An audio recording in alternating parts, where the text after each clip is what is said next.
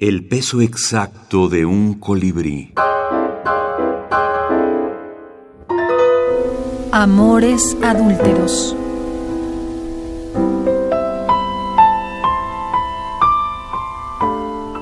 ¿En dónde estás? Se preguntó él a solas. También a solas se contestó. Ya sé dónde. En mi torrente sanguíneo, en el fuelleo de mis pulmones, en mi sentido del ritmo, en la estrella que guía mis sueños, en la clarividencia del aire, en las texturas del deseo, en la hojarasca del lenguaje, en la polifonía del silencio, en los derrumbes de la ansiedad, en los escalones del tiempo, en la silueta del devenir, en los surcos de la certidumbre, en el iris del calendario.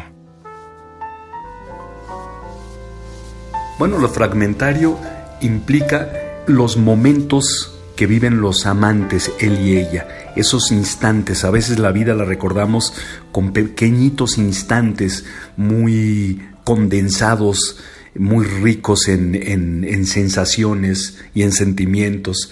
Y lo que intentamos de una manera instintiva, nuevamente lo aclaro, Beatriz y yo, fue que se reflejaran esos momentos, e, e, eso que sentían eh, los, los amantes de este, en esta novela, y pues permite jugar, permite que el lector se vea un poco espejeado o reflejado o reflejada en estas palabras, en estas frases breves.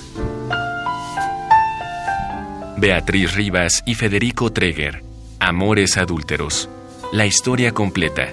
Edición décimo aniversario. Alfaguara 2020.